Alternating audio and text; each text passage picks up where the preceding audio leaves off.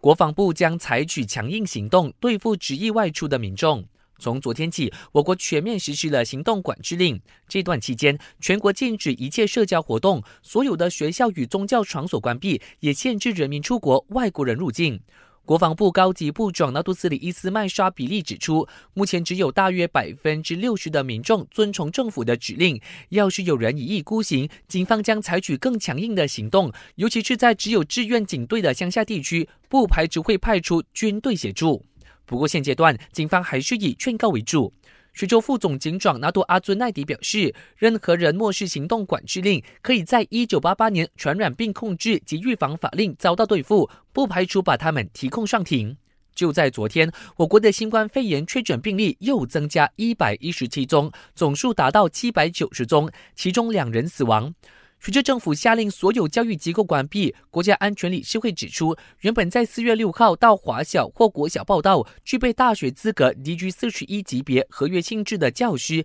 将延迟到四月十五号报道。政府也会取消从这个月二十八号到三十一号举行的二零二零年大马教师节活动，以及四月一号的感谢教师群众活动。